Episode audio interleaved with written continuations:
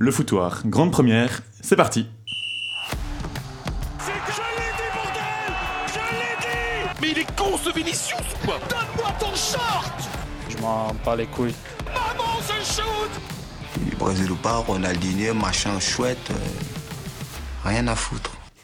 Bonjour à tous et bienvenue dans Le Foutoir, très heureux de vous retrouver sur Louise Radio 104.8 FM ou louiseradio.be. Le Foutoir, c'est une heure de discussion et de débat autour du plus beau sport du monde, le football. Ici, on parle foot au second degré, mais avec sérieux. Chaque semaine, en deuxième partie d'émission, on s'intéressera à un thème, un sujet de discussion particulier. Et cette semaine, on passera la frontière, direction la France, récente finaliste du mondial au Qatar. Pour vous présenter cet épisode 1 du Foutoir, je suis avec François Linden, la Bible du foot, l'homme qui peut vous citer tous les ballons d'or du tac au tac. Bonjour François. Bonjour tout le monde, ravi d'être ici. François, je t'ai présenté comme le wiki du foot, mais c'est quoi ton rapport exactement au foot? Bah, je pense que je suis un grand grand mordu de foot. Euh, euh, je lis foot, je regarde du foot tous les jours. euh, c'est vraiment quelque chose qui me passionne. Et surtout, je pense que j'ai une vision où j'aimerais bien qu'on intellectualise un peu plus ce sport parce que c'est beaucoup plus complexe que juste, que juste ce qui se passe sur les terrains. Et donc voilà, moi je, je vais essayer de partager mon amour pour ce sport euh, dans cette émission. Parfait. Et pour nous accompagner, on est avec deux autres passionnés, et c'est un duo d'Arnaud qu'on vous propose aujourd'hui. Le premier, c'est Arnaud Toussaint. Salut Arnaud, comment ça va? Salut tout le monde, bah, super content pour, euh, d'être là pour cette première émission et euh, ouais, bah, s'amuser. Et notre deuxième Arnaud, c'est notre double A, notre mot préféré, Arnaud Absil. Bonjour Arnaud. Bonsoir à tous, ravi d'être là pour cette euh, première. Un fan du standard, un fan d'Anderlecht, ça promet. Et justement aujourd'hui, c'est du standard qu'on vous propose de discuter, messieurs, pour s'échauffer. Le standard qui souffle le chaud et le froid ces dernières semaines, mais continue à engranger des points intéressants. Le jeu s'améliore, la confiance renaît, et les Liégeois finalement, eh ben, ils sont sixième. Et oui, à trois petits points seulement du top 4, et donc des playoffs 1. Franchement, qui aurait parié ça en début de saison? Sûrement pas moi. François, ce week-end, les Rouges jouaient au Cercle de Bruges et ne sont pas passés loin de la victoire. Oui, on a vu un match assez serré, euh, assez intéressant tout de même. Le standard qui a bien défendu, qui a bien su contrer le jeu de l'équipe de Muslic, mais qui offensivement c'était pas exceptionnel. Ils ont vraiment eu du mal à les mettre ce but, mais ils y sont parvenus à la 80e minute environ sur un penalty de Zinkernagel. On pensait le plus dur fait pour les Rouges, mais malheureusement dans le temps additionnel, Ueda va mettre un superbe but, une superbe reprise de volée, et malheureusement, ben, le standard qui repart avec seulement un point du Stadion Breidel et qui reste euh, à quelques points du top 4, euh, bien évidemment. Et donc, euh, on va passer nor- maintenant sur le débat par rapport à ce sujet. Euh, quelles sont nos attentes pour les Rouges dans cette fin de saison? Donc voilà, le mercato a été Le terminé. débat. Round one. Le mercato s'est terminé. Euh, maintenant, le standard a 5 mois pour essayer de se qualifier pour les playoffs 1 ou les playoffs 2. Messieurs, quelles sont vos attentes pour le club? Pensez-vous qu'ils vont réussir à se stabiliser dans le top 8, qu'ils pourront accrocher une quatrième place ou qu'ils vont euh, malheureusement décrocher et finir en dehors du top 8 Bah, le top 8, je pense que c'est faisable pour, l'équipe de Deyla, surtout que l'effectif est là. On voit quand même que le mercato, ils ont quand même perdu euh, des joueurs, mais des joueurs qui n'avaient plus vraiment une, un impact significatif sur le groupe. On voit un Mala qui a quand même rapporté de l'argent en partant, en partant en Espagne. Donc je pense que l'effectif est encore là, comme Deyla a dit, euh, l'équipe encore compétitive. Après le top 4, euh, je pense que euh, même si on peut en rêver et mathématiquement il est prenable, je pense que ça va être quand même assez compliqué de, de rivaliser avec des équipes de- du top de classement. Même, euh, on en parlera plus tard, mais même un Bruges qui, dans le creux de la vague, je vois pas un, standard pouvoir euh, concurrencer une équipe ainsi. Euh, mais je trouve que le travail que fait le standard pour l'instant, avec des avec un effectif un peu moindre, reste quand même un très bon travail. Et au, au contre Bruges, justement, tu disais François, ils ont quand même offert un, beau niveau de jeu et ça a été un beau match malgré le nul. Et toi Arnaud, qu'est-ce que t'en penses en tant qu'Andorre avec toi? Le standard, dans le top 8, certainement. Ça, pour moi, ça c'est quasiment fait. Je vois pas, euh, à moins d'un incroyable retournement de situation, pour moi, le standard est dans le top 8. Après, je suis d'accord avec Arnaud, euh, le top 4, ça risque d'être un peu court cette année, même s'il y aura une lutte certainement à 3 pour une place avec Bruges et la Gantoise. Maintenant, je vois plus euh, Bruges peut-être remonter le creux de la vague après ben, leur match en Ligue des Champions ici contre Benfica la semaine prochaine. Mais effectivement, je trouve aussi cette année qu'on a quand même un top 4 de bon niveau. On a l'Union et Genk qui sont sur une autre planète.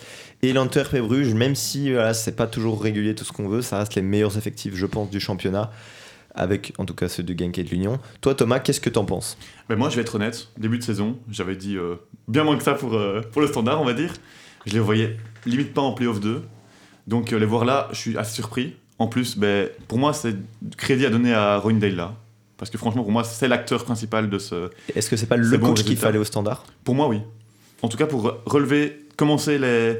à rebâtir, on va dire, les fondations, pour moi, c'était lui, l'homme de la situation.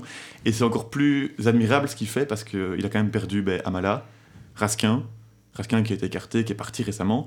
Et je trouve que ce qu'il fait avec l'effectif qu'il a, que je trouve quand même très limité, hein, ça, à mon avis, change pas là-dessus, c'est quand même assez admirable. Mais je trouve aussi que cet effectif est limité. Malgré tout, il y a quand même des noms qui ont réussi à vraiment bien ressortir cette année. Les Zinkernagel, les Balikwisha, euh, les Chanak. Les Mais- Pericha, on en reparlera plus tard. Et, mais par contre, ce qui va pas être facile, c'est quand même le calendrier du standard.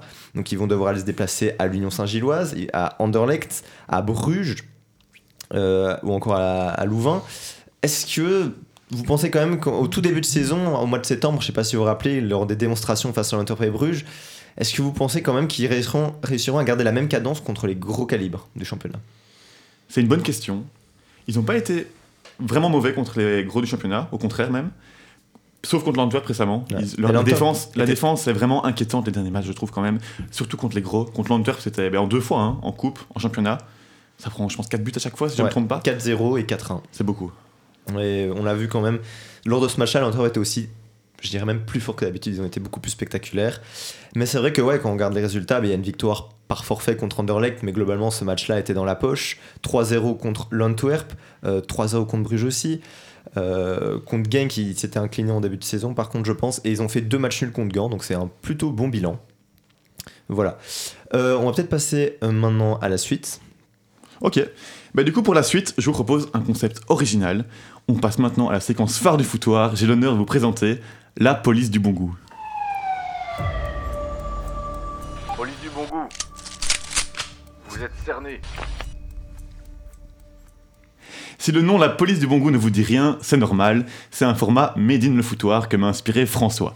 François, c'est le seul homme qui peut sans sourciller comme commencer une opinion foot par objectivement ou vous lâcher un très agaçant c'est pas que je suis têtu, c'est que j'ai raison. Vous vous en doutez, dans une discussion qui est déjà tendue, ça peut faire des dégâts. Donc, pendant 30 secondes, on va donner l'occasion à l'un de nous de se lâcher. Et qui de mieux pour inaugurer ce format qu'Arnaud Toussaint, qui ne rate pas un seul match du standard. Arnaud, je vais te citer des joueurs du standard. Du tac au tac, en quelques secondes maximum, tu juges ce joueur et tu me donnes ton avis, le seul, le vrai, la voix de la raison, tu es la police du bon goût. Arnaud, est-ce que tu es prêt? Toujours. Alors, pour un chrono de 90 secondes, c'est parti, top Euh, on commence avec Pericha, Très très mauvais. euh, William Balikwisha, Euh, prometteur. Noé Dussen, Euh, c'est la fin au standard. Steven Alzate, Euh, pas, pas régulier. euh, Lucas Nubi, Euh, prometteur également. Philippe Zinkernagel, Euh, un des cadres du standard pour l'instant. Noah Oyo, Très très très prometteur. Aaron Donum, Euh, débile. Euh, Osher Davida, Euh, sur le banc. euh, Felipe Melegoni, Euh, Melegoni, euh, pas très, pas, pas constant non plus. euh, Chanak, Euh, très très prometteur et euh, bon sur le banc. Bokadi, Euh, très bon défenseur. euh, Marlon Fossi, Pardon? Marlon Fossi, Euh, Fossi, euh, percutant. Renaud Aymon, Euh, blessé. Becky. euh, Barrett Lawson, Euh, très bon euh, euh, plan B. Constantinos Saifis, Euh, bon défenseur, enfin moyen. euh, Chimirot, Chimirot. Euh, moins bon pour l'instant, mais très très bon avant. euh, Gilles De Waal Euh, très très très lent. et Laurent Quinet. Euh, mérite plus qu'un banc. Et ben voilà, merci Arnaud. C'est Bah, tu as épuisé le concept, tu as été plus rapide que 90 secondes. Malheureusement, sur un concept comme ça, bah, l'équipe du standard, on sait pas inventer des noms. On aurait pu réanimer des, des horreurs qui sont passées par le standard, et Dieu sait qu'il y en a, mais on a voulu faire les jours actuels. Mais Mais en tout cas, bien- merci à toi, et on va revenir sur un avis avec François. Ouais, j'aimerais bien quand même que tu reparles sur Aaron Donum. Tu l'as qualifié de débile, mais est-ce que tu trouves pas quand même que c'est un joueur qui a progressé cette saison? Je trouve que c'est un joueur qui a progressé, mais je trouve que dans ses. Il a une qualité technique monstre. Je trouve qu'il sait, quand il est face à face avec le défenseur, on sait bien qu'il a les qualités pour le, pour le dépasser. Mais je trouve qu'il n'a pas une vision de jeu qui va permettre à un, à mettre la balle dans les pieds d'un défenseur, surtout qu'on connaît par exemple notre, notre euh, d'un attaquant, pardon, on connaît notre attaquant pour l'instant, enfin bon, il y a, y a le jeune Oyo qui arrive, mais un Perica qui doit vraiment jouer avec la balle directement dans les pieds. J'ai jamais vu, enfin rarement un Donum qui, qui arrivait à le faire. Je trouve qu'il n'a pas une vision de jeu, et je trouve qu'aussi ses réactions et sa mentalité, euh, le débit il était peut-être un peu fort, mais Moi, je trouve que c'est un bon joueur. Je trouve que récemment, en tout cas, il a été bon. Si on me demandait un joueur qui fait le job sans plus au standard, moi, je citerais Donum quand même parce que il est un poste qui est pas le sien de base. Il est quand même piston ici, piston droit. Et je trouve qu'il fait plus que le job parfois. Même si Piston gauche, parfois, ça, ça lui arrive de dépend. passer complètement à côté de ses matchs, mais comme il y a, est-ce qu'il y a un joueur de standard qui, qui échappe à cette règle Je pense pas. On va pas d'Alzate aussi, je trouve un joueur intéressant dont il faut en parler cette année. Personnellement, moi, Alzate, à ses débuts, je me suis dit, 2-3 premiers matchs, je me suis dit, il est vraiment trop fort pour la Pro League. Puis les 2-3 suivants, je me suis dit, il est vraiment trop nul pour le standard. Et puis là, je trouve que ça revient un petit peu mieux. Arnaud, qu'est-ce que t'en penses si toi tu l'as vu jouer? Moi, je l'ai vu jouer quelques matchs. Après, euh, bon, je suis pas supporter du standard, du coup, mon avis est assez euh, restreint. Mais pour moi, Alzate, c'est un bon milieu de terrain. Il sait un peu tout faire. Au début, oui, certes, pour les premiers matchs, j'ai vu, c'était un peu, un peu irrégulier, c'était un peu euh, en, dé, en décalé des attentes. Maintenant, euh, je pense qu'il commence à faire ses preuves et c'est une bonne recrue pour les standards. Et est-ce que quand même, avec Perica devant, ça, c'est quand même pas forcément limité? Est-ce qu'il faudrait pas que Oyo prenne une place de titulaire? Petit à petit, je dirais euh, l'intégrer de plus en plus. Je, je crois que ça commence à se faire. Après, euh, Perica, Perica pourrait peut-être con- continuer à faire une bonne. à continuer. euh, parce que moi, pour moi, Perica, pour le moment, c'était pas forcément le plus mauvais. Rouge. Après, il a du mal. Pour moi, oui. Mais. euh, Pour moi aussi. mais après, je- ouais, peut-être le, mettre le, pre- le jaune Oyo, ouais, pourquoi pas. Moi, au début, j'ai compris. J'ai compris pourquoi il alignait, parce qu'il voulait un point de fixation devant, c'était assez clair dans le projet de jeu. Mais dans ce cas-là, je comprenais pas pourquoi il a mis tant de temps à jouer avec deux attaquants. Dans ce Ouais. cas-là, si vraiment il devait jouer en pivot. Et je trouve que c'est bien de vouloir avoir un point de fixation, mais il a prouvé rapidement qu'il avait, pour moi, pas les qualités pour jouer au standard. Et je pense que dans ce cas-là, tu t'adaptes plus vite que ça. Et il a quand même été, pour moi, catastrophique. Faut pas oublier qu'il met, je pense, jusque maintenant 4 buts, un assist. Les 4 buts, c'est des buts de raccro. Franchement, c'est des buts de raccro, de surface. Il est là quand il, quand il faut, à ce niveau-là, ok. Mais dans le jeu, c'est, pour moi, zéro. Techniquement, c'est zéro. Ouais, c'est la qualité technique. Je trouve que par- dès qu'il a un ballon dans les pieds et qu'il doit faire un peu plus que faire un- en un temps, c'est quand même compliqué. C'est ça. Le jeu en une touche, c'est pas son truc, quoi. Voilà. Ouais. Mais en tout cas, merci, messieurs. Voilà, c'était intéressant comme, euh, comme petit débat. Et la police de bon goût, bah, inaugurée par Arnaud.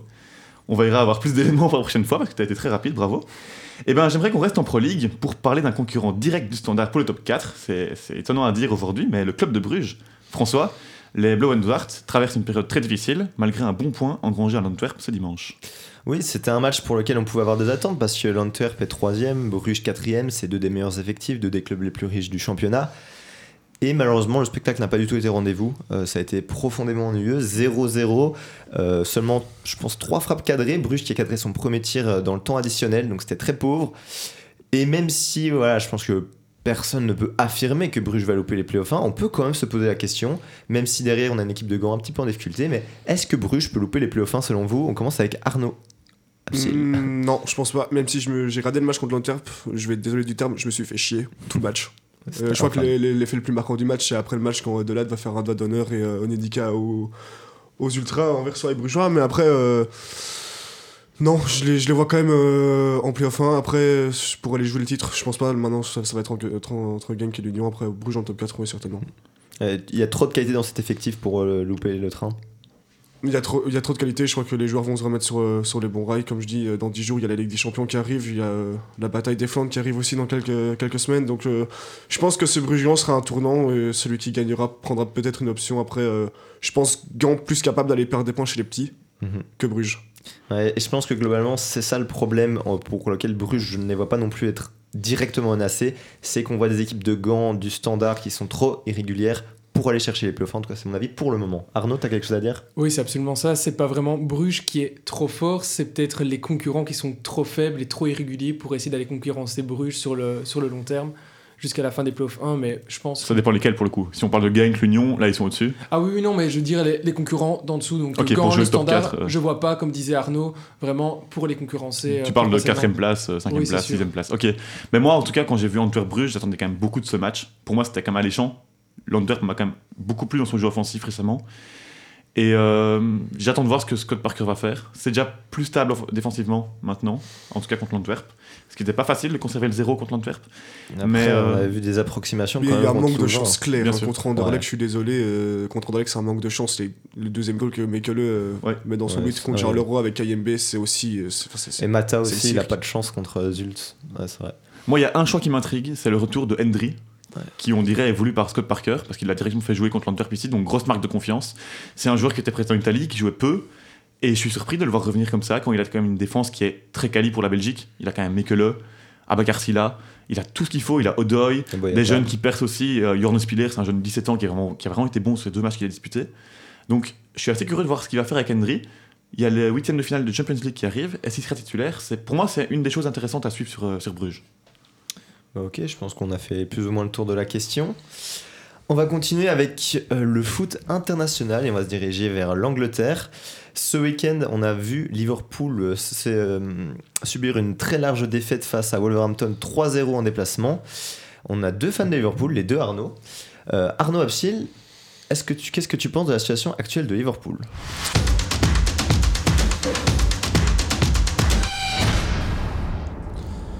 Ben, je vais commencer par VC, vous, enfin, vous poser une question. Est-ce que vous connaissez le meilleur buteur de Liverpool depuis le début du mois de janvier? Oui, c'est Wout Fass. Exactement, ben, aussi bien fou que cela puisse paraître, il s'agit de notre compatriote Wout Fass qui évolue à Leicester et qui avait malheureusement planté un doublé dans son propre but il y a quelques semaines lors de la réception de Leicester Anfield. Alors, ben, ouais, effectivement, pour le moment, Liverpool, ben, c'est l'ombre de l'équipe qui régnait avec Manchester City sur le championnat anglais les dernières années. Bon, il y a plusieurs raisons à ce déclin des Reds depuis le début de la saison. Chaque supporter y va un peu de son avis. Moi, je pense personnellement que c'est un mélange de plusieurs choses. Donc, il y a tout d'abord le, le départ de Sadio Mané qui a été extrêmement mal géré. Euh, D'un point de vue statistique, euh, Darwin Nunez, le prix a été tant débattu. Il a une excellente volonté, mais pour le moment, euh, ça choque, ça, ça marque pas, c'est pas bon. Il y a aussi les blessures dans le secteur offensif. hein. Bobby Firmino est toujours blessé. Je- on, on dit qu'il est sur le chemin du retour, mais ça fait 5 semaines qu'il est sur le chemin du retour. C'est un peu bizarre. Diogo Jota et Luis Diaz, c'est pas avant mars, début avril. Et Cody Gakpo, euh, bah, le premier but se fait toujours attendre. quoi. Et puis Arnaud, en plus du comportement offensif, ça on a bien compris, c'est compliqué. Le milieu, il semble plus savoir créer de jeu. Est-ce que l'enjeu des Reds, pour toi, il est vieillissant?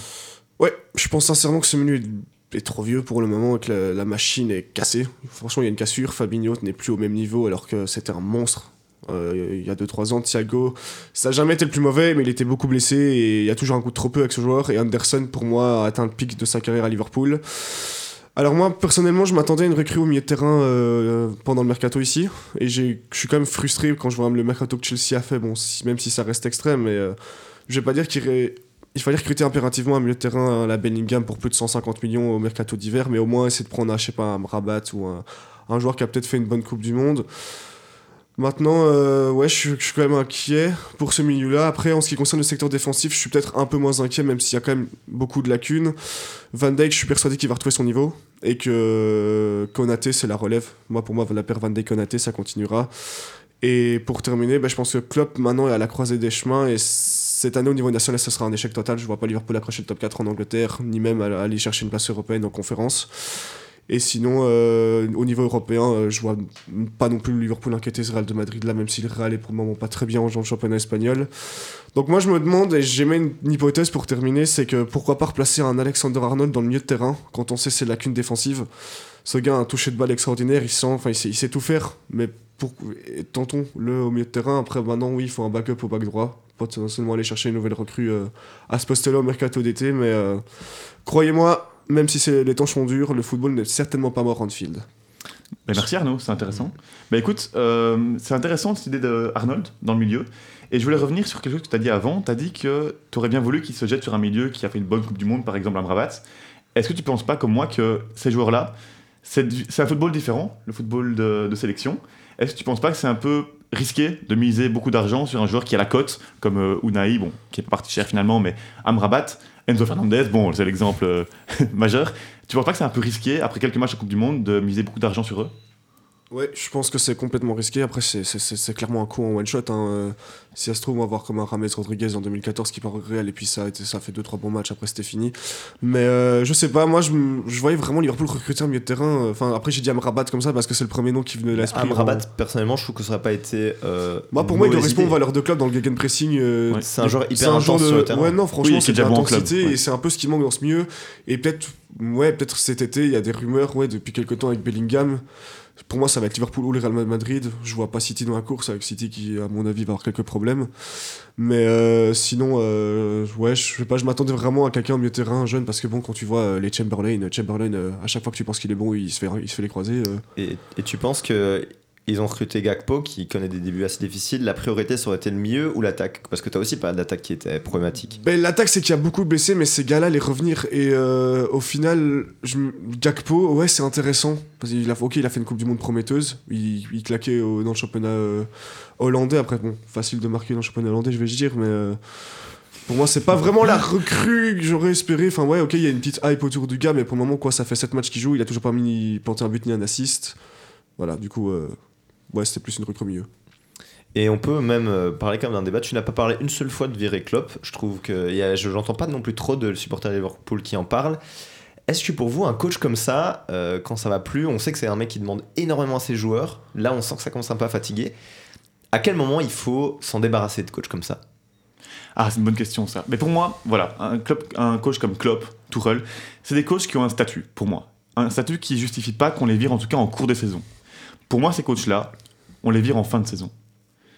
À part grosse catastrophe évidemment, mais et grosse, euh, voilà, euh, grosse bêtise de leur part. Mais euh, je trouve que ces coachs-là méritent de finir la saison pour eux, mais aussi pour le successeur. Parce que passer derrière un Klopp, passer derrière un Guardiola, c'est pas simple.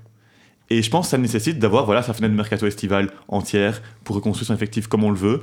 Et voilà, donc moi je serais totalement aberré si euh, Liverpool vire Klopp euh, dans euh, trois semaines. Imaginons que les résultats soient catastrophiques. Je serais vraiment très surpris et très déçu de, Liverpool. Et en plus, moi personnellement, je ferais aussi confiance à Klopp parce que Liverpool a déjà vécu ça dans une moindre mesure. C'est la saison juste après. Enfin, saison Covid numéro 2, 2020-2021. On a vu un Liverpool en grande difficulté en championnat, en Ligue des Champions éliminé en quart de finale. On aurait pu espérer mieux. Et au final, ben, Klopp avait déjà un peu suredressé le tir en fin de saison. Je crois qu'ils avaient fini troisième ou quatrième. Troisième, ouais. Et l'année d'après, ben, ils font une très bonne saison. Ils vont en finale des champions, ils loupent le titre de très peu. Donc je ferai confiance à Klopp et je pense que ce serait une erreur de s'en débarrasser. Ce serait sombrer dans la culture de l'instant, peut-être un peu comme Chelsea l'a fait avec Tourelle que tu as évoqué Exactement. en début de saison. C'était pour moi une vraie erreur, même si Graham Potter est un bon coach aussi. Bah, Graham Potter aura son, a son mercato qui va, qui va l'aider à, à mon avis, à relever quand même la pente. Mais il est arrivé dans un contexte qui était pour moi pas évident du tout pour un coach qui en plus n'avait jamais coaché une grande équipe. Non, clairement, euh, tu passes pas de Brighton à, Chelsea comme ça. Et c'est ça, voilà, le, Chelsea a une logique à court terme. euh, Liverpool, c'est moins le cas, c'est plus du moyen ou du long terme. Euh, on l'a vu globalement, même des mecs comme Luis Diaz, Gakpo, Darwin Nunes, c'est tous des jeunes qui ont été achetés qui, pour qu'ils espèrent durer dans le temps. Donc voilà, personnellement, je préfère la stratégie de Liverpool, même si cette année, ben, si tu loupes les compétitions européennes, tu loupes aussi les bonus financiers qui vont avec, et ça, ça va quand même peser, je pense. Arnaud, t'es aussi fan de Liverpool Arnaud 2, hein, Arnaud tout ça, on a deux Arnaud dans l'émission. Est-ce que pour toi, on vire un coach comme Klopp en espérant qu'il y ait un regain d'énergie ou est-ce qu'on attend plutôt la fin de saison malgré qu'elle soit médiocre? Mais je suis assez d'accord avec vous. Je trouve que virer Klopp maintenant, ça serait euh, une erreur. Surtout que, voilà, on connaît euh, Klopp, il a quand même assez un, un bagou, une tchatch pour motiver les joueurs, pour, euh, pour insuffler un, nouveau souffle. Il n'a pas peur non plus de faire des changements dans son effectif, d'intégrer des jeunes. Donc je pense que virer Klopp en fin de mois de février, ça serait un peu prématuré. Après, voilà, si la saison est vraiment catastrophique et qu'il n'y a aucun, aucune réaction au niveau des points, au niveau de la Champions League, bah là, il faudra peut-être prendre des décisions l'été, mais euh, pas maintenant en tout cas. Pour moi, il y a un autre point qui n'est pas assez pris en compte parfois, c'est qu'est-ce qu'il y a sur le marché si on vire son coach? Je, parfois, certains licenciements, j'ai l'impression que derrière, on, on se rend compte qu'il nous manque un coach. Que on n'a pas réfléchi à qu'est-ce qu'on a de mieux à aller chercher. Et c'est par exemple ce que je disais quand on parlait de virer Martinez. Certains étaient anti-Martinez pendant longtemps. Et j'étais là, mais qui vous allez chercher? Et souvent, les gens n'ont pas de réponse parce qu'il faut quelqu'un qui n'est pas trop cher, quelqu'un qui correspond au profil, quelqu'un qui est prêt à endosser le rôle large qu'on conférait à Martinez. Et du coup, c'est vraiment un débat que j'avais à ce niveau-là à l'époque pour Tourelle. C'était, on le vire pour aller chercher qui? Bon, finalement, ils ont pris Potter, qui était vraiment un coach euh, tendance à Brighton. Et j'espère pour lui que ça réussisse. Mais parfois, j'ai l'impression que c'est vraiment négligé qui il y a derrière pour reprendre le flambeau. Clairement. Surtout par exemple, le plus gros coach, je pense, disponible sur le marché actuellement, c'est Zinedine Zidane, et je le vois très mal signer à Liverpool. Non, moi je disais aussi, ouais, euh, virer Klopp. Maintenant, ce serait une erreur. Après, euh, je pense que s'il doit partir, enfin, si, si ça casse, c'est lui qui part de son, de son propre gré, de son plein gré, et puis euh, il n'y aura pas d'histoire, c'est Gérard qui reprendra la suite. Bon, ben nickel les gars, merci beaucoup d'avoir discuté de tout ça. Euh, on a fini la partie actu. Euh, Ben, merci du coup à nos deux chroniqueurs. Merci Arnaud, merci Ouais. Arnaud. Vous allez Ouais, nous laisser On fait des changements à la mi-temps Ouais, ça va. Merci beaucoup et on s'écoute tout de suite Zinedine Zidane. Un petit indice pour le thème qui va suivre. À tout de suite.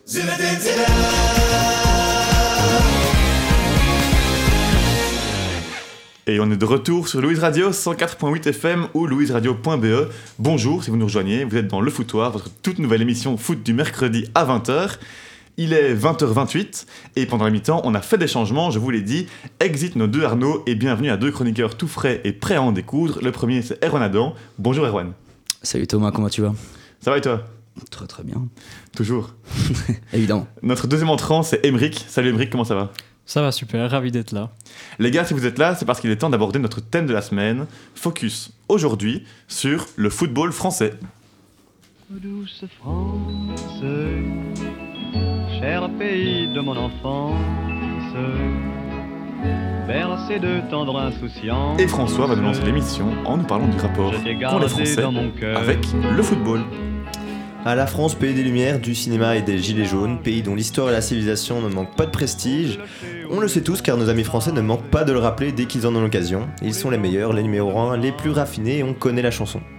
Mais un domaine où on ressent parfois un certain complexe, un certain doute, c'est au niveau du ballon rond.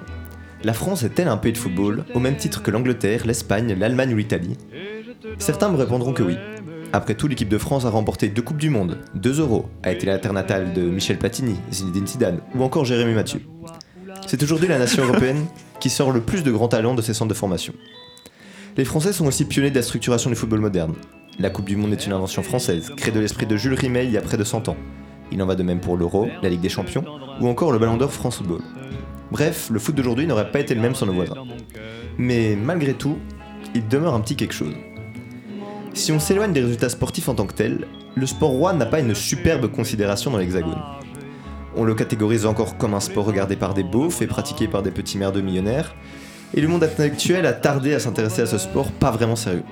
Les industriels et le pouvoir public aussi. On ne peut donc pas s'étonner du retard que les clubs français ont accumulé sur leurs voisins. Et en France, on ne vit pas le foot au quotidien comme dans d'autres pays. On n'a pas la même passion des stades qu'en Allemagne ou en Angleterre. Il n'y a pas la même folie médiatique qu'en Espagne ou en Italie. En France, on a un quotidien sportif, l'équipe pour tous les sports. Alors que chez les Espagnols, on a parfois plusieurs journaux consacrés à un seul club.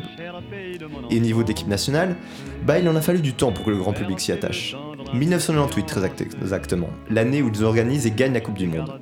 Et encore à l'époque, il avait fallu attendre que les Bleus atteignent les demi-finales pour voir réellement les foules s'enflammer. Si ce mondial a marqué le début d'une nouvelle relation, les rapports restent précaires. Dès que c'est moins bon, comme ce fut le cas en 2010, on jette l'équipe sous un bus et on ne s'y identifie plus. Les Français ne se prennent d'amour pour leur équipe nationale uniquement lorsque les résultats sont aussi grandioses que l'image qu'ils se font de leur pays. Mais malgré ce désamour, malgré cette fotixerie, eh bien ce peuple, il a quand même une relation bien spéciale à notre sport. C'est un peuple qui surpolitise, sursymbolise le football. Les joueurs sont vus comme les garants de l'identité nationale. Plus qu'ailleurs, on attend d'eux qu'ils chantent la Marseillaise, qu'ils unissent les gens.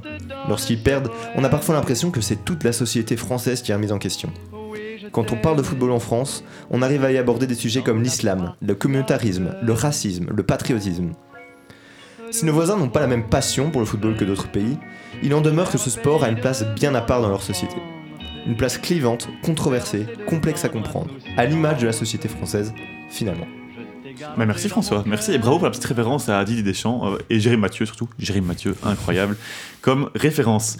Et justement, à propos de Dédé, je vous propose de parler maintenant de Didier Deschamps, le sélectionneur de l'équipe de France. C'est l'heure du, troisième débat déjà.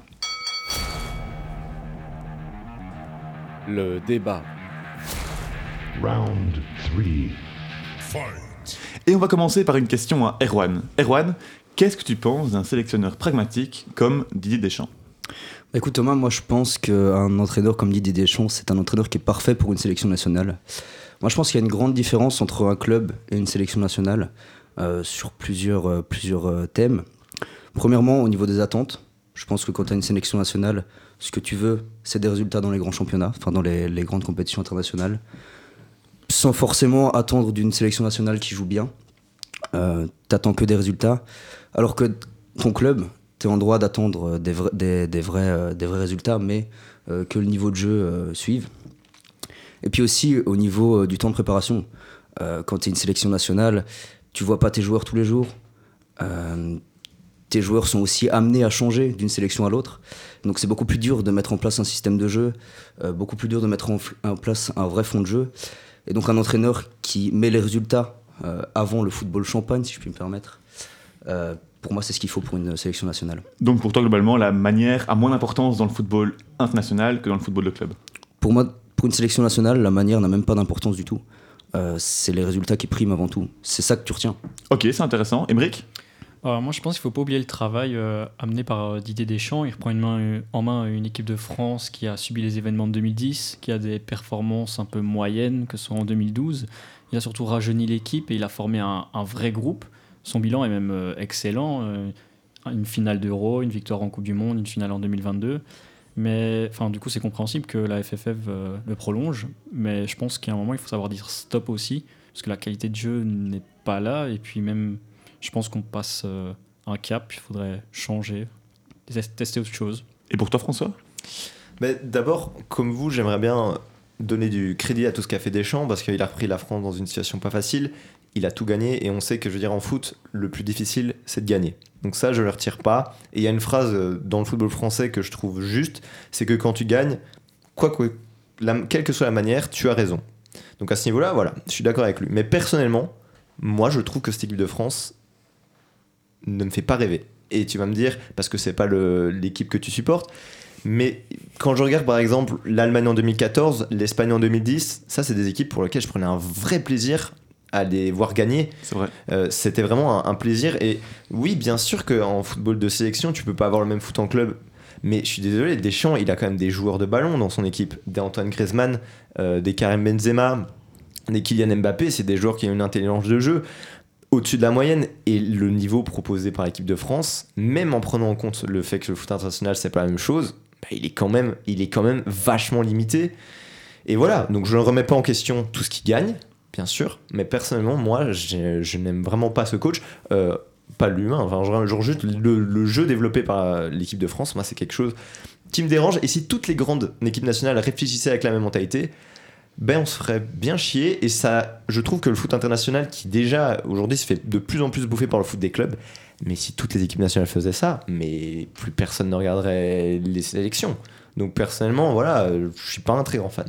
Perso, je suis d'accord avec toi sur l'aspect euh, football. euh, si on veut un football offensif, par exemple, agréable à regarder, c'est pas vraiment vers l'équipe de France qu'on se tourne. Mais perso, moi, ce que j'ai aimé avec Deschamps, en tout cas, avec son équipe, c'est la faculté de réaction, qui du coup, parfois, a donné des matchs, je trouve, assez grandioses. On pense à France-Argentine, que ce soit euh, en 2018 ou que ce soit en 2022. Ici, la finale qui sera vraiment pour moi inoubliable, la meilleure finale de l'histoire pour moi.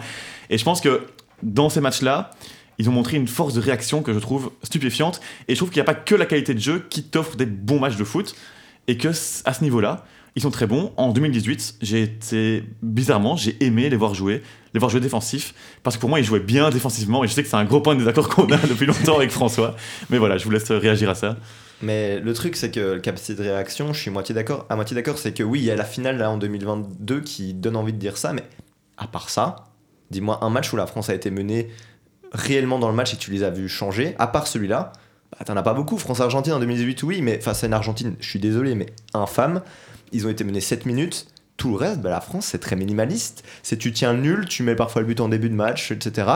Donc, je trouve pas que c'est une capacité que j'associe à l'équipe de France à la capacité de réaction. Regarde par exemple France-Belgique en Ligue des Nations. C'est vrai, Ligue des Nations, je pense, je parlais plutôt grand tournoi, mais oui, Ligue des Nations, c'est vrai que c'était un match assez incroyable. qui n'est pas un grand tournoi, on le rappelle. Non, bien sûr, euh, absolument pas. Tu parles de la France qui est minimaliste, mais moi je dirais surtout efficace. C'est efficace dans les deux surfaces. Pour moi, c'est pas minimaliste, c'est efficace dans les deux Si, surfaces. mais minimaliste, c'est être efficace. On va à l'essentiel, quoi. Tu vas à l'essentiel. Et voilà, genre, euh, le truc, c'est que juste, ils ont gagné, mais pour moi, ils doivent accepter d'être catégorisés avec des champions qui n'ont pas fait rêver comme le Portugal. Je dis pas que c'était aussi pire, hein, mais comme le Portugal en 2016, comme la Grèce en 2004. Mais à la différence près, c'est que ces équipes-là, de mon avis, elles avaient des effectifs vachement limités. Et donc, je trouve qu'on peut être plus conciliant vis-à-vis d'elles. Cette France-là, bah, c'est vrai que ça aurait pu être mieux, quoi. C'est vrai que l'argument fréquent, c'est vu l'effectif qu'ils ont, vu la capacité à coucher, je pense, au moins 5 équipes compétitives sur le papier, c'est beaucoup disent, mais du coup, il faudrait un jeu. On peut se permettre de développer un jeu beaucoup plus agréable. Mais surtout que quand tu vois la Coupe du Monde, même quand ils jouent des équipes comme la Pologne ou comme le Maroc, qui sont des équipes vraiment défensives, même ces matchs-là, ils, n'arrivaient pas, je trouve, à mettre en, en place quelque chose où tu te dis, ils, ont, ils dominent vraiment leur adversaire. Donc le truc, c'est que, en fait, ça, ça passe quand tu gagnes. Mais quand tu perds, il te reste rien. Moi, personne, ça c'est mon avis, c'est vraiment une question d'avis dans le football. Pour moi, quand tu perds en ayant tout donné, je dis pas que forcément tu dois jouer en 3-3-4, mais quand tu as tout donné, quand tu as essayé de dominer ton adversaire, que tu as mis de l'intensité, que t'as- tu t'es mis vers l'avant et que tu perds, t'as pas de regret parce que tu as été au maximum de tes capacités. Alors que dans le foot défensif, ben, quand tu perds, bah, t'as pas été au maximum. Pour moi, tu as été minimaliste. Tu as voulu jouer risqué parce que je trouve que d'une certaine façon, parfois, c'est plus risqué de jouer défensif.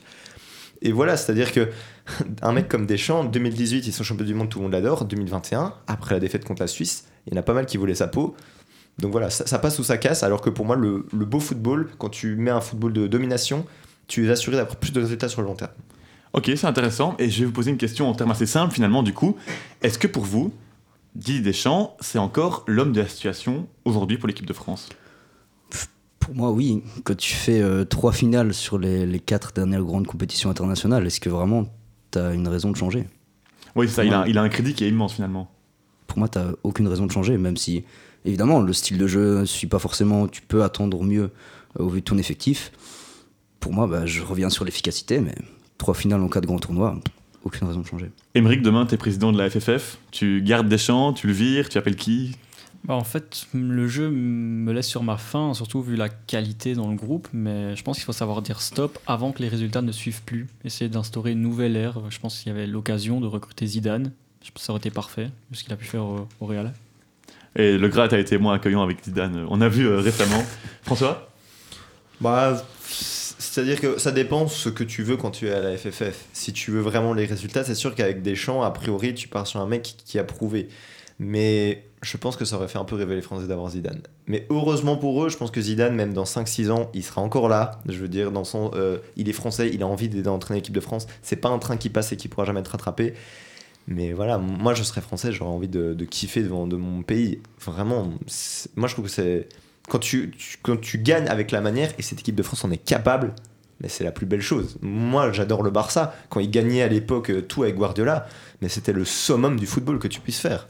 À propos de manière, je pense que ce serait intéressant de voir les prochains mois aussi, parce que je trouve que ce qui est spécial avec cette Coupe du Monde de la France, c'est qu'ils ont été loin, avec quand même un renouveau qui était assez important, forcé par les blessures.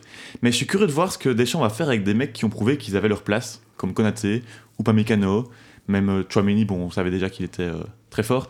Mais qu'est-ce qu'il va faire avec ces, ces joueurs qui puent le foot, qui sont jeunes? Colomwani qui rentre en finale contre l'Argentine, qui confirme encore avec Francfort, encore deux buts en assist hier. Qu'est-ce qu'il va faire et est-ce qu'on va avoir droit à un football différent? Est-ce que vous pensez qu'il va changer à ce niveau-là? Je pense que Deschamps restera Deschamps. euh, il restera avec son groupe. On sait qu'il a eu des choix un peu discutables dans, sa- dans la formation de ses groupes. Difficile de le changer. Erwan? Ouais, je pense un peu pareil. hein. Je pense que ça devrait pas, ça devrait pas bouger.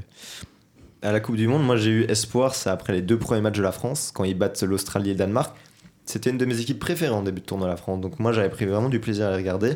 Mais le fait est que à partir des huitièmes, euh, on, a, on a bien roupillé. hein. Vraiment, c'était infâme. Ouais, Déjà France-Tunisie, le match des coiffeurs, mais alors après, c'est vrai que. Bah, excuses. Fr- France-Angleterre, c'était encore chouette, je trouvais. euh, mais c'est parce que l'Angleterre a fait le jeu. Et la finale, bah, c'était un super beau match de football. Mais dans le jeu, la France passe à côté de la finale. La France reste fidèle à elle-même finalement euh, dans, tous, dans tous ces matchs. Et je sais qu'on va, pas- on va dire que je suis de mauvaise foi, mais euh, je- attention, je ne suis pas du tout un hater de l'équipe de France, vraiment pas.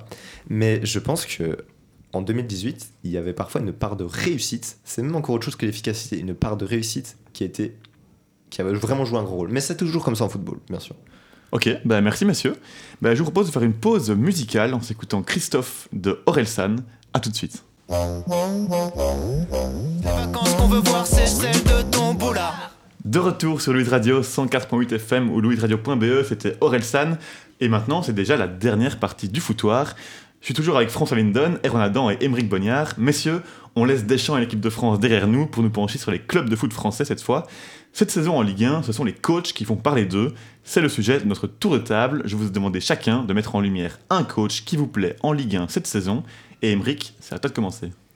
Comment mieux l'introduire qu'en précisant qu'il est invaincu en rencontre officielle depuis la signature de son contrat en octobre dernier Will Steele réalise de, de bons euh, de bons débuts au stade de Reims, le tout à, à seulement 30 ans. Et ce qui est fascinant, c'est son apprentissage via euh, Football Manager qu'on a sûrement tous déjà touché euh, en tant que passionné de football. On s'est tous déjà imaginé en tant que coach avec certaines mimiques euh, devant l'ordi. Et j'aime le, le, vent de fraîcheur qu'il amène puisque souvent ce sont des, des anciens joueurs pros qui, qui, passent en tant qu'entraîneur et lui c'est un bosseur qui a juste gravi les échelons avec sa, sa, force comme coaching fédérateur et ses discours propres à lui. C'est la nouvelle génération des coachs un peu geeks et on en voit pas mal en Allemagne et ça arrive en France. C'est vrai. Et toi, Erwan? Écoutez, moi je vais vous parler d'une personne euh, capable de faire passer Florian Sotoka pour Lionel Messi. C'est évidemment euh, Francaise, hein, le, le, coach euh, de, du RC Lens, qui est mon coup de cœur de cette saison et de la saison dernière également, pour plusieurs raisons. La première, c'est que euh, l'année dernière, l'effectif de Lens, on peut se dire qu'ils vont se battre pour la descente peut se dire qu'il aurait pu garer le bus, euh, juste défendre et jouer des, des transitions. C'est pas ce qu'il a fait.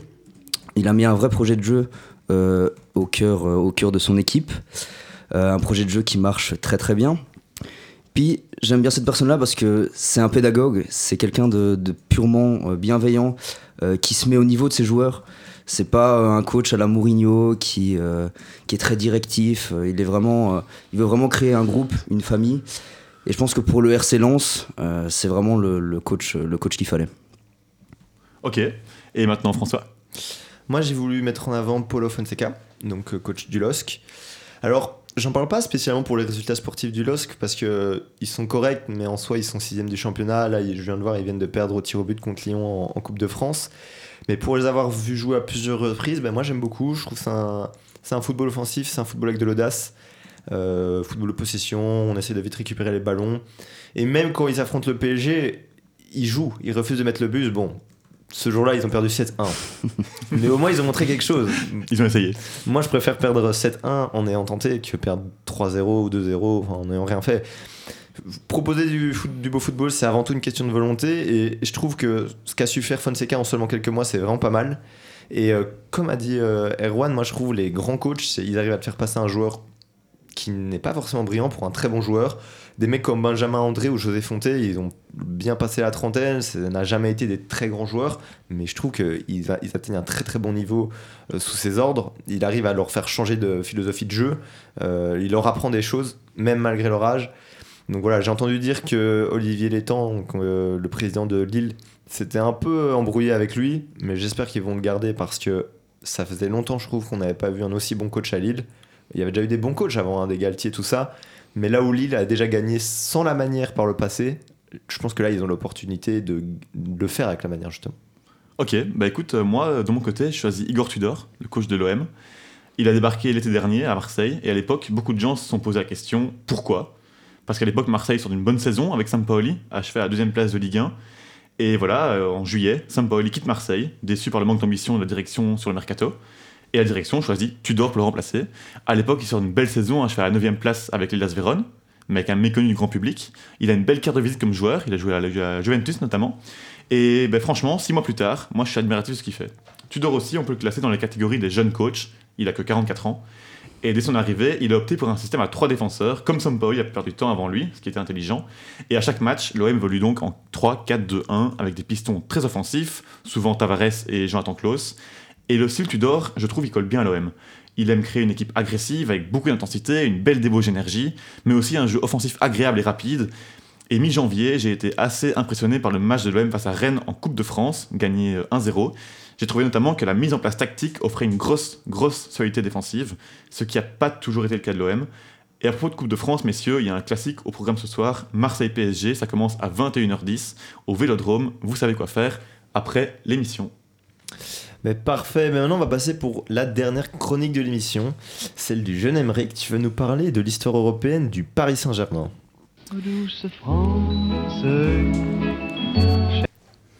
L'aventure commence en 1982, après avoir euh, soulevé sa première Coupe de France. Le PSG débute en Coupe des Coupes. Euh, à l'époque, chaque vainqueur des Coupes nationales se retrouvait en compétition. Les Rouges et Bleus vivent leur première désillusion, malgré une victoire 2-0 lors du quart de finale aller face à Watersky, l'ancêtre de l'actuel KRC Genk. Les Parisiens perdent 3-0 leur match retour. On peut alors être tenté de vanner le club parisien. La remontada coulerait-elle dans leurs veines depuis le début, de leur, depuis leur début en Coupe d'Europe? Pas si vite. En 1985, le PSG découvre la Ligue des Champions.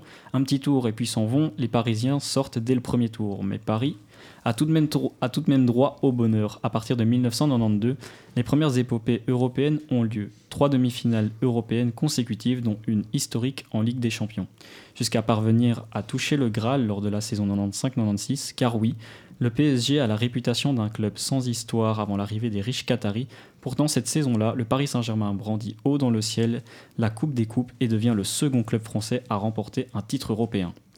La saison suivante, Paris tentait de conserver son titre jusqu'au bout mais s'inclinait en finale contre le Barça. Alors qu'une page dorée de son histoire vient de s'écrire, un véritable trou noir se produit en enchaînant ainsi les éliminations prématurées, voire les non-participations. Jusqu'à la saison 2008-2009, le PSG parvient à se hisser à nouveau en quart de finale de, en quart de, finale de Coupe UEFA sans succès. Heureusement pour les Parisiens, nous sommes à présent en 2011 et c'est maintenant qu'entre en jeu le QSI, le Qatar Sports Investment.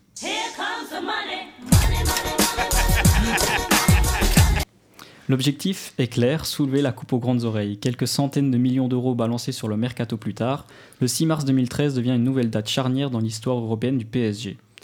L'équipe parvient à se hisser en quart de finale de Ligue des Champions, une performance qui n'a plus été réalisée depuis 1995. Mais le club parisien est éliminé par le Barça à la règle des buts à l'extérieur. Les deux saisons suivantes, Paris atteint à nouveau et sort à nouveau en quart, respectivement face à Chelsea et à nouveau face au Barça, mais cette fois-ci de la grande MSN. En 2016, alors que les Parisiens avaient de grandes chances d'atteindre à nouveau le dernier carré de C1, ils sortent pour la quatrième fois d'affilée en quart, cette fois-ci contre Manchester City, après cette fameuse tentative de tactique ratée et le 3-5-2 sorti du chapeau de Laurent Blanc. Le célèbre. À présent, nous arrivons à ce fameux soir de 8 mars 2017. En face, c'est pas Riron, c'est pas Valladolid, c'est le Paris Saint-Germain. Et oui, il s'agit bien du club parisien qui sombre au Camp Nou. La remontada a eu lieu, défaite 6-1, l'histoire est écrite. Les Parisiens sont éliminés après avoir remporté le match aller par 4 buts d'écart. Eux qui avaient pourtant, selon les statistiques, 100% de chance d'atteindre le, tour suivant.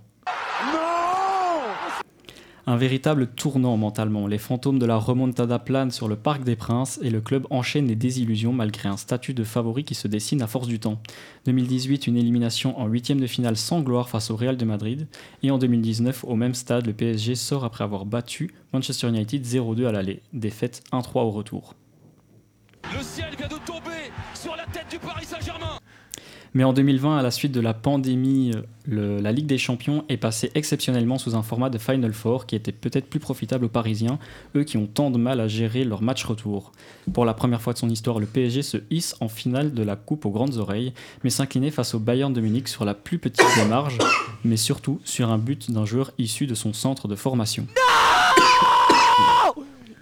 Coman, on va t'attraper L'année suivante, le PSG sort en demi-finale contre Manchester City, plus fort, et l'an dernier en huitième de finale face au Real Madrid après un scénario fou alors que les Parisiens avaient pourtant leur qualification en main, mais en 17 minutes, tout a basculé. Benzema Mais c'est incroyable Mais c'est quoi cette histoire Alors oui, le Paris Saint-Germain a une histoire et même un titre européen. Malheureusement pour le club, on retient jusqu'à présent ses désillusions plutôt que ses succès. Mais dans quelle lignée s'inscrira le PSG Bayern de la semaine prochaine? Merci Émeric, on a, bien re- revécu hein, tous ces événements. on n'a pas oublié, franchement, tous les extrêmes ont dit quelque chose, perso. Et c'est une très bonne question que tu poses là, parce que mardi prochain, c'est la Saint-Valentin, mais surtout, c'est PSG Bayern, le match aller des huitièmes de finale de Champions League. Bonne chance déjà à nos auditeurs qui devront faire un choix entre un rendez-vous amoureux et PSG Bayern. D'ailleurs, n'oubliez pas, au restaurant, on cache bien le téléphone sous la table pour ne pas se faire cramer. Allez, j'arrête mes bêtises et je passe la main à François qui nous a préparé le quiz de la semaine.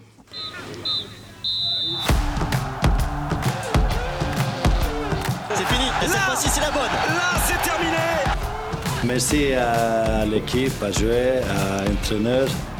Sortez le pyjama et allez vous coucher tout de suite, messieurs dames Donc, euh, on est parti pour un petit quiz. J'ai préparé 8 questions pour euh, les 3 personnes avec moi. On commence par une première. Quel est le premier club français à avoir été en finale d'une Coupe d'Europe? Je ne dirais pas ce que tu m'as dit hier. Saint-Etienne Non, c'est bien tenté. Je crois que Saint-Etienne est la deuxième équipe.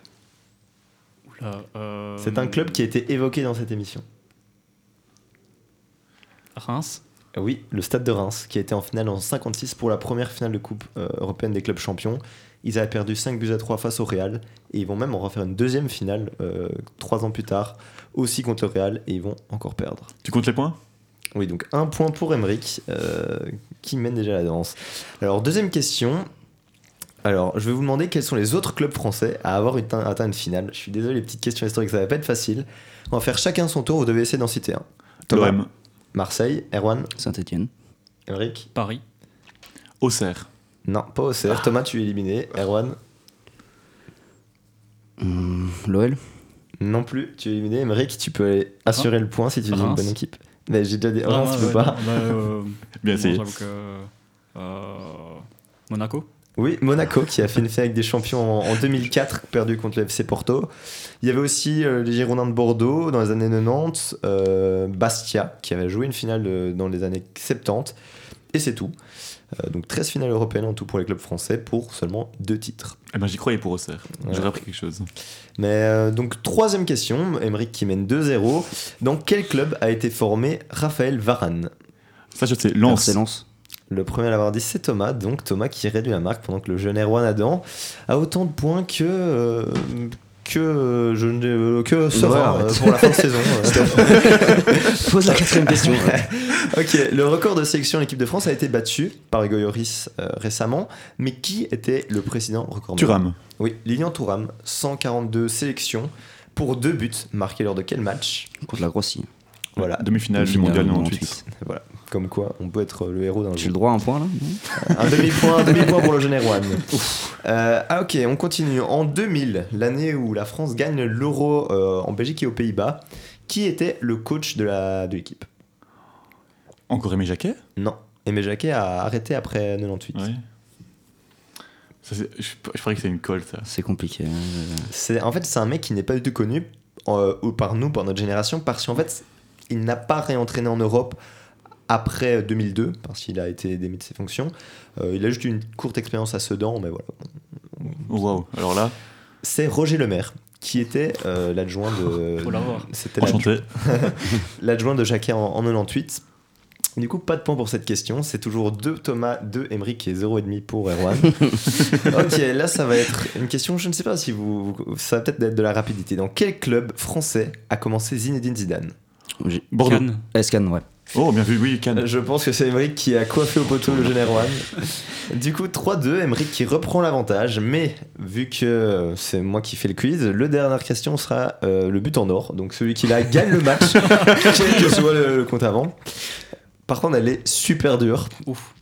Qui est le meilleur buteur de l'histoire de la Ligue 1 Alors là, c'est une bonne question.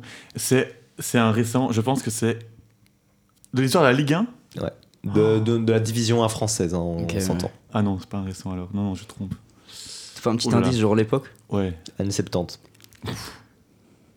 Je pense que vous l'aurez pas. Fontaine. C'est Delio Onis, attaquant italo-argentin euh, qui a joué pour Reims, Monaco et Tours. Euh, il, a gagné, il a zéro sélection en équipe d'Argentine, mais il a gagné un titre de champion Monaco en 78, l'année où Monaco euh, retourne en Division 1. Ils avaient été relégués l'année d'avant. Et donc, résultat du quiz, c'est Emeric qui gagne le premier quiz de la saison. Euh, 3-2 à 0,5, désolé. Et donc, euh, ben, merci beaucoup euh, de nous avoir écoutés. C'était la grande première du foutoir. J'espère que vous avez aimé. N'hésitez pas à nous faire des retours. Euh, merci à ceux qui nous ont écoutés. Merci à Romain qui a fait quelques jingles pour cette émission. Et on vous incite à nous suivre sur Facebook, le foutoir, et sur Instagram, le, footb- euh, le euh, underscore foutoir underscore Louise, pour rester au courant de nos actualités. On vous souhaite rendez-vous mercredi prochain à 20h pour l'épisode 2. Passez une très bonne soirée sur Louise Radio. Bonne soirée, au revoir.